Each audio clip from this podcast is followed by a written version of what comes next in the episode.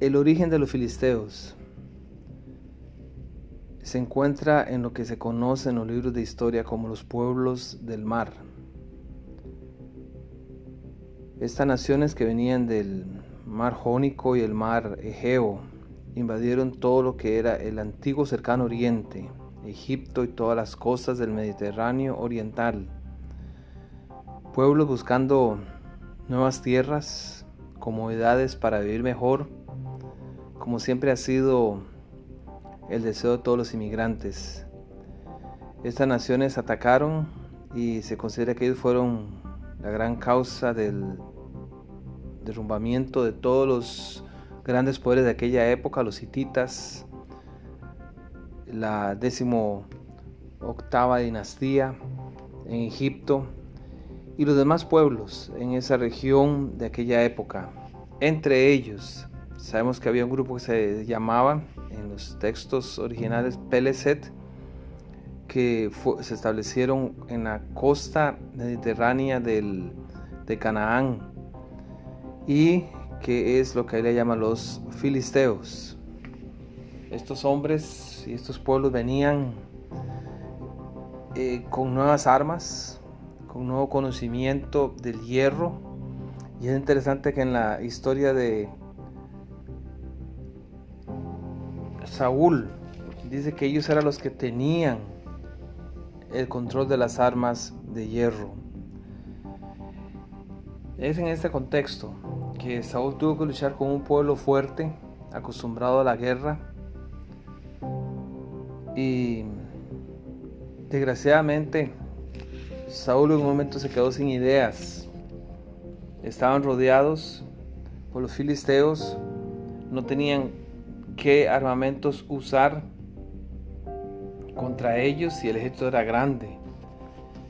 Muchos hebreos abandonaron al rey y pocos se quedaron con él y estaban realmente temerosos. Es en ese en esa situación que Jonatán toma a su escudero y lo invita a hacer una obra de fe. Y quisiera hablar del escudero porque él era un ser humano, como nosotros, compañero de Jonatán. Y aquí se revela una vez más, como se ha mencionado en otros podcasts, la importancia de un buen compañero, de un buen colega de trabajo, de un buen amigo que piense y actúe como uno. Y entonces Jonatán le dice, ven, pasemos a la guarnición de estos incircuncisos. Quizá haga algo Jehová por nosotros, pues no es difícil para nosotros salvar con muchos a Jehová o salvar con pocos. Vamos a pasar a estos hombres y nos mostraremos a ellos. Y si ellos nos dijeren, que esperad hasta que lleguemos a vosotros, entonces nos estaremos en su lugar y nos subiremos a ellos. Mas si ellos nos dijeren, subid a nosotros, entonces subiremos porque Jehová los ha entregado en nuestra mano y esto no será, no será por señal. Y el escudero allí en 1 Samuel 14, 7, son las únicas palabras que se registran de él. Dijo, haz todo lo que tienes en tu corazón, ve pues aquí estoy contigo a tu voluntad. Jonatán destaca por su valor, pero no era menos el valor de este escudero, de ese amigo de Jonatán.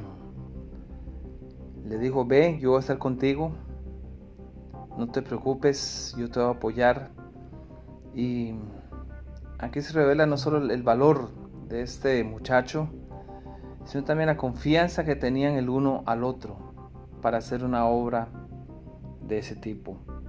Y así es que subieron, dice el texto bíblico que era exponerse porque tenían que subir esos peñascos altos. Dice el texto que Jonatán no hacía con sus piernas y sus brazos, lo que implica que no, y no podía armar y no podía defenderse. Ellos se expusieron a la muerte. Pero iban trepando y aquellos que peleaban con Jonatán caían y tras él su paje de armas. Y a los que caían delante de Jonatán su paje de armas o su escudero que iba tras él los mataba. Y fue así como a través de la fe de estos dos hombres que avanzaron en una situación ilógica y también muy arriesgada, lograron una gran victoria para el pueblo de Dios.